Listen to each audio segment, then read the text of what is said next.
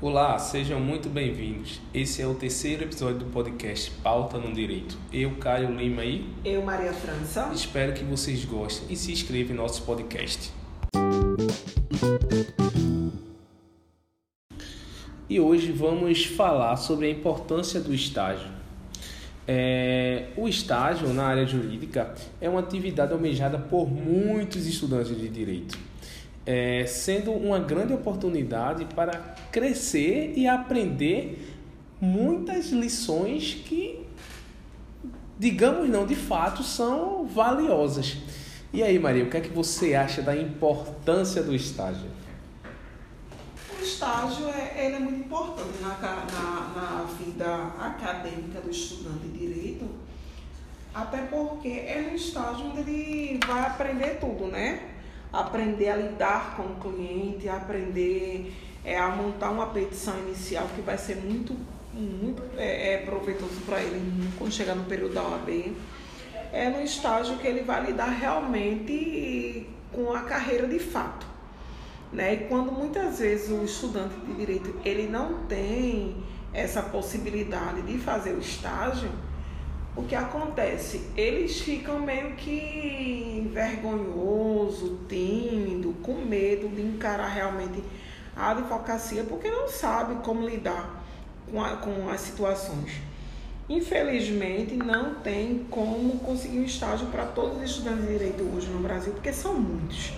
São muitos cursos de direito. Mas alguns ainda conseguem é, estágio remunerado e outros se propõem até fazer o estágio sem nenhuma remuneração, só para adquirir de fato a experiência. Né? Tem os órgãos públicos também que abrem o concurso para você se inscrever e poder estagiar no TRT, TRF, TJ, Defensoria Pública do Estado, Ministério Público, que também dá a esses estudantes de direito a possibilidade deles aprenderem na prática né, o que é advogar, o que é realmente a, a, a vida, digamos, porque assim são, são em, em, de formas diferentes, né? Mas eles aprendem de forma concreta como é trabalhar na área jurídica, independente de ser um escritório de advocacia, porque muitas vezes eles vão trabalhar num órgão público e eles não vão advogar de fato, né? Trabalha mais atendendo o público, trabalha mais ou fazendo certo? Tem estágio que você faz petição inicial, tem outros que você faz contestação, tem outros que você faz a inicial, mas você não faz o acompanhamento processual. E aí varia muito de estágio para estágio, mas é muito importante o estágio na vida do, do estudante de direito. É, estamos aqui em lado opostos, que você teve a oportunidade de estagiar, eu não, e aí, para você, o que é o que foi mais impactante assim de, de poder estagiar, de ter aquela vivência ainda como estudante de direito? É, na, na faculdade, eu não diria assim que eu era tímida, né? Tímida assim, nunca fui em questão de, de querer realmente advogar. Mas eu sempre fui muito quieta, muito, muito assim, não era muito de questionar professor, de ser muito participativa em aula, sabe? Era muito. E o estágio, na verdade, eu fui estagiada na Defensoria Pública, né? A Defensoria Pública ela depende de uma demanda muito grande. Como eu fui estagiar numa Defensoria Pública que, era, que é do município de Olinda, que é uma defensoria pública que ela abarca todas as áreas, ela não é feita dos outros municípios. Que Recife, por exemplo, ele, eles têm núcleos da defensoria pública para cada área, um para só família, outro para criança e adolescente, outro para área criminal. A defensoria pública de Olinda ela não tem isso. Ela era voltada para tudo. Então eu fui estagiar lá e aí, como, como já disse anteriormente, algum outro programa. Eu tive a sorte de pegar um defensor muito bom, o doutor Rodrigo Furtado. E aí ele me, me ensinou tudo, muita coisa que eu sei hoje foi o doutor Rodrigo que me ensinou. E aí eu comecei a ver realmente na prática tudo aquilo que eu via na teoria na faculdade. E muitas coisas até que eu via na teoria, na prática é completamente diferente. É, o, a questão do andamento processual não é aquela coisa linda, feito o Código de Processo Civil fala, né? Descreve. O andamento processual é muito lento, você tem que ter muita paciência. E aí você, para mim, foi um divisor de águas, porque na Defensoria Pública eu aprendi a advogar. Eu aprendi a lidar com, com, com clientes, né? Com, com os futuros clientes que na Defensoria Pública eram assistidos. Eu aprendi a fazer audiência, né? Porque na Defensoria Pública a gente não é mediador, mas a gente acaba fazendo muito extrajudicial. A gente manda a intimação, a outra parte vir, você conversa, argumenta, mostra de fato os direitos, os pós o contra, e as pessoas acabam fazendo um acordo. A gente faz o acordo e vai para a homologação então, de fato, a gente consegue ali advogar, a gente consegue atender, aprender a atender o público, atender os clientes, a lidar com os clientes de diferentes, é, é, é, digamos assim, diferentes classes sociais, porque tinha cliente, tem clientes na defensoria pobres, pessoas muito humildes, mas a defensoria também tem clientes que são ricos, mas que no momento que procuram a defensoria eles não são detentores dos valores eu lembro, inclusive, que eu peguei uma, uma, um divórcio para fazer. E o divórcio tinha mais de 3 milhões, era mais de 3 milhões em bens. Só que a, a cônjuge que tinha ido procurar a defensoria pública, ela não tinha um real. O esposo tinha colocado ela para fora sem dar direito a ela nada. Então, naquele momento, ela não tinha nada. Então a defensoria pública. Ela necessitava de fato. Ela necessitava, exatamente. E aí a gente fez o divórcio dela. É, teve, tivemos a sorte de mandar uma intimação para ele, extrajudicial, ele veio e a gente conseguiu fazer esse divórcio extrajudicial. Ela foi um divórcio gratuito, né, pela Defensoria Pública, que ela de fato ia levar um valor muito alto, mas que no momento ela não tinha um real para pagar a Defensoria Pública. Então, assim, a gente aprende a lidar com, com clientes de diversas classes sociais. A gente aprende a fazer uma extrajudicial, a fazer é, um processo consensual, a chamar as partes. E a gente aprende ali como defensores como conversar com essas partes até chegar num consenso, como mostrar o direito, se, como se posicionar. Se posicionar. E aí você aprende muito. E isso é muito importante para a carreira da, da gente, para quem quer advogar tem pessoas que não, que não, não, não tem essa dificuldade, como você, não estagiou, mas já tem aquela coisa nata de advogar. Mas eu tive um mentor, tá? E, é, mas aí tem, tem gente que encara mesmo assim, vai na raça, né? E, e realmente começa a advogar.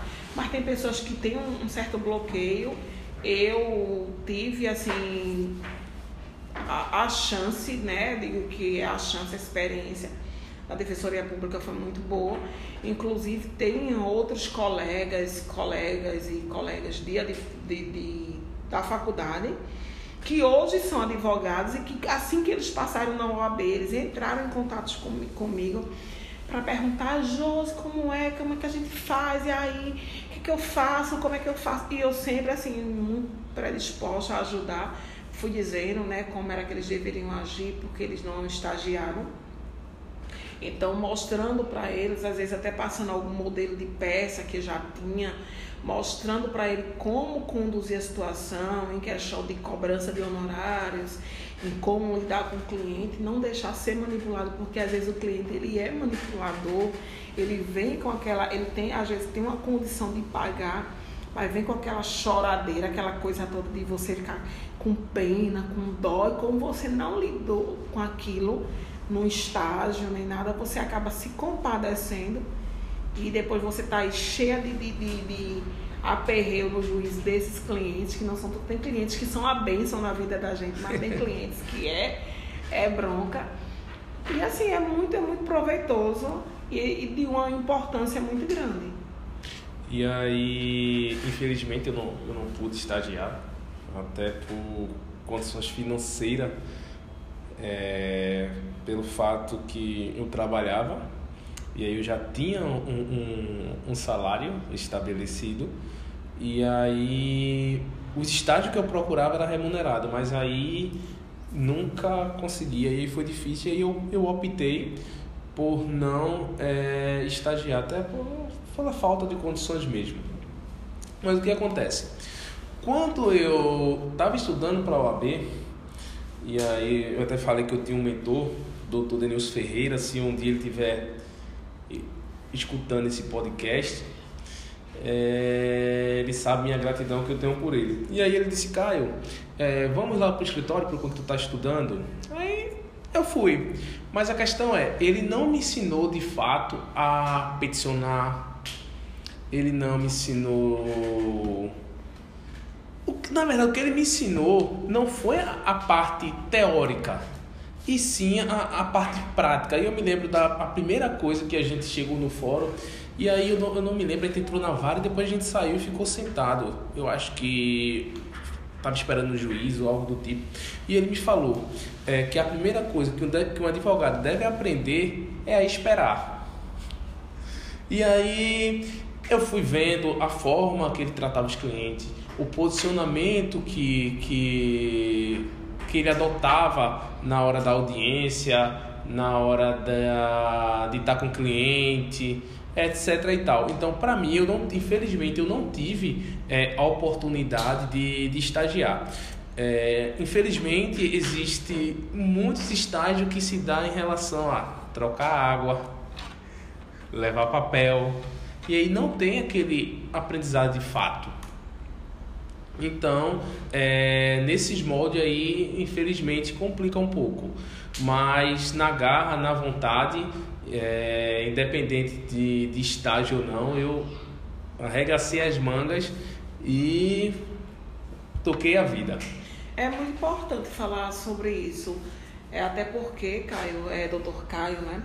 Eu lembro que tinha alguns colegas de faculdade que faziam estágio e aí tinha uma colega minha que ela sempre dizia para mim que ela era mais é, como essas pessoas que ficam levando as coisas. Que você moto é motoboy não é, é, é, é é uma, me fugiu também. Essa a, função, a, a, porque ela, ela disse que só tinha a função dela no escritório, ela, ela vivia mais na rua. Então ela ia levar alguma, um documento, voltava com documento, ela ia com documento. Então, na verdade, na prática mesmo, ela dizia. Office boy. Office boy. Pronto, ela era dessa forma. E aí eu, eu fico pensando, né? Eu acho que um escritório de advocacia, aqui futuramente eu espero a gente poder é, dar chance a esses estudantes de direito para fazer estágio e eles aprenderem de fato que advogar. Até porque eu acho que nós temos essa obrigação, como advogados, por tudo que passamos, de ensinar esses estudantes de direito que procura, que tem GARG, que é um estágio, de você ensinar de fato. Eu, como eu disse já, eu tive muita sorte, porque eu lembro quando eu cheguei na Defensoria Pública, eu queria muito estagiar para ver como era, e, e aí, quando eu cheguei na Defensoria Pública, no primeiro dia, a chefe, a coordenadora da Defensoria Pública, fez assim, olha, você vai ficar com, com o defensor e porque ele está sem estagiário. E aí outras pessoas que trabalham na Defensoria Pública, eu fiquei esperando o defensor chegar. Eu, eu ia duas vezes na semana, porque era um estágio voluntário. E aí eu fiquei esperando ele chegar. E aí as meninas que trabalhavam lá diziam para mim, ah, mas ele é muito bonzinho, esse, esse defensor é muito bonzinho, todo mundo gosta dele. Ele é exigente, mas ele é bonzinho. Está certo. Mas aí quando ele chegou no primeiro dia, eu juro que eu estava muito nervosa. Porque às vezes você tem um conhecimento, mas você não tem prática de nada, né? E aí eu já estava no oitavo período, período de direito da, da, da faculdade. E aí ele chegou e fez assim, olha você vai sentar aqui nessa mesa do lado e você vai ficar me vendo trabalhando, certo? Porque a gente não costuma mandar o estagiário fazer nada no início. A gente espera o estagiário ver como é tudo. Se habituar. E se habituar para poder a gente pedir para ele fazer alguma coisa. Está certo, doutor Rodrigo. Eu sentei na, na mesa lateral e eu acho que se ele, ele for escutar esse programa futuramente, ele vai é, lembrar disso. E chegou uma senhora, né, para ser atendida, e ele olhou assim para mim e fez assim. Aí você vai ficar olhando agora qualquer coisa, você me pergunte para tirar sua dúvida, que ele era muito solícito. E a senhora fez, não, doutor, é porque, veja só, eu tenho um filho que não é meu filho, mas eu registrei. Então, como ele é registrado, ele é meu filho. Ele estava preso. E agora ele soltou. Eu coloquei ele para ficar numa casa minha que eu tinha lá, uma casa desocupada. Ele está morando nessa casa. Só, doutor, que ele está fazendo na minha casa um ponto de tráfico. E eu não quero mais ele nessa casa, mas ele já disse que não sai. Então eu quero a minha casa de volta, eu não quero mais ele lá. Aí ele olhou para mim e fez assim: aí, Maria, você como estando direito, que já está no oitavo período, que já estou, o que é que você acha dessa situação? O que é que eu devo fazer? O doutor Rodrigo, ela é a dona da casa e ele é um filho, então aí só cabe uma reintegração de posse. Aí ele, por que não cabe uma ação de despejo? Eu disse, porque não existe um vínculo jurídico, não é um aluguel, não é uma, um vínculo jurídico um comodado entre ela e a pessoa que está dentro do imóvel. Existe uma relação familiar certo? E, e ele está na casa com a permissão dela, foi ela que permitiu que ele ficasse na casa. Então é reintegração de posse. Aí ele fez, então você já está preparado. Então o próximo, o próximo que entrar aí você já vai atender. Então ele continuou fazendo atendimento, já entrou uma mulher para fazer um, um, reconhecimento de solução de união estável. E ela já sentou na minha mesa, eu já comecei a atender. Quando ela começou a dizer para mim, eu já sabia que era reconhecimento de solução de união, de união estável com partilha de bens. E aí eu já fui dizendo para ele, ele fez, ah, você já está preparado, que coisa boa que mandaram para mim, uma... uma estagiária preparada. O, mais difícil é a gente pegar o caso concreto Exato. e aplicar a norma específica naquele Exatamente. caso. Exatamente, mas aí o que acontece? Eu já estava no oitavo período, eu já sabia praticamente assim o que era, tudo que chegasse, eu já sabia qual era o processo que deveria entrar. Só que não tinha prática, só faltava prática. E aí foi muito bom, porque aí ele me pediu um pendrive, aí ele já botou todos os modelos que ele tinha para mim. E aí eu comecei a atender, eu fazia as peças, ele, ele fazia a correção, olha, modifique isso, ajeite isso aqui tá bom, isso aqui não tá bom.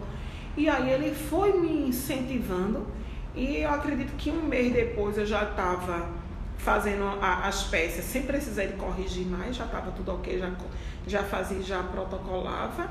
E com mais ou menos um, dois meses depois, eu parei de ir dois dias e aí fui contratada para o remunerado e passei aí todos os dias para a defensoria. E levar em consideração que o estágio é importante até para a gente escolher a nossa área de atuação. Exatamente. Eu me lembro que o sócio do meu mentor fazia a parte criminal lá no, no escritório e aí me chamou e disse, Caio, vamos, vamos assistir é, é, audiência, vamos, vamos me acompanhar na audiência.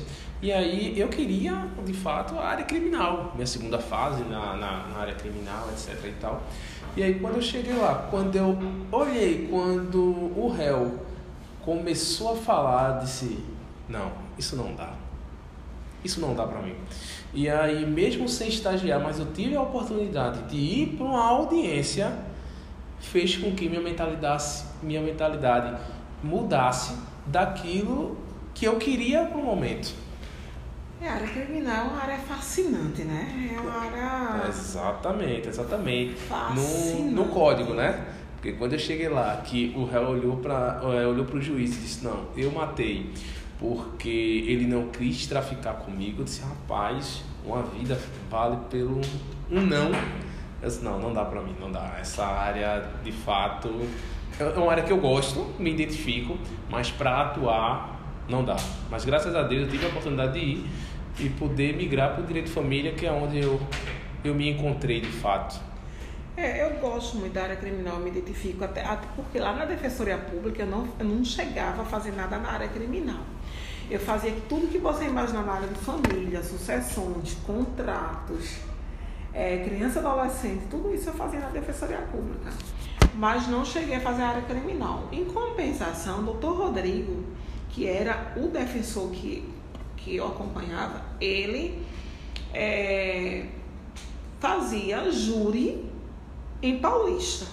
Então ele pegava os processos dele do júri, chegava e trazia pra gente lá na, na defensoria.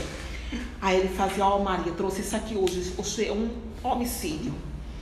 Leia aí, veja aí, que eu vou fazer o júri semana que vem. Então leia, estude, diga aí qual é a sua opinião, o que é que você acha para a gente poder ver o que é que pode fazer. Então, assim, quando você começa a estudar o júri, né, estudar o processo, ver os fatos, os, as provas, ouvir as testemunhas, você vê que é uma coisa muito fascinante. Né? Pena que aqui, aqui no Brasil o advogado criminalista ele não tem é a mesma autonomia que ele tem nos Estados Unidos, né? É que aqui é denominado porta de cadeia, né? É, aqui não, aqui é, muitas vezes eles são desvalorizados, né? Principalmente o porta de cadeia, que dizem que os advogados de porta de cadeia não é porque não, tem muitos advogados de porta de cadeia que são advogados bons, né? E que eles estão ali, que é onde estão os clientes deles. Os clientes deles estão onde? Ali é o, o local de atuação do, do, do, do advogado. Até porque o advogado que está à porta de cadeia, muitas vezes ele, ele evita uma, uma prisão ilegal, lá mesmo na delegacia. Ele consegue acompanhar o processo desde o início, que é de suma importância, porque às vezes você não acompanha e pega o processo na metade e aí é complicado para você sair olhando todo o início e vendo, às vezes tem algum erro, alguma coisa, alguma falha, né, para quem estuda o processo todo de fato. Então, assim, eu, eu, eu acredito que o advogado criminalista ele tem que ser mais valorizado, sabe? Essa questão de advogado porta de cadeia. Não é que é um advogado ruim, é que ali é o lugar dele tá mesmo, ali onde estão tá os clientes dele, né? E essa questão tirar aí dessa imagem aí do, do, do advogado criminalista, é um advogado que só quer defender bandido, que advogado ele não defende bandido. Ele defende a legislação, ele defende a lei. Né? E muitas vezes essa lei está sendo aplicada de uma forma ilegal e tem que ser aplicada de forma legal. E é isso que acontece.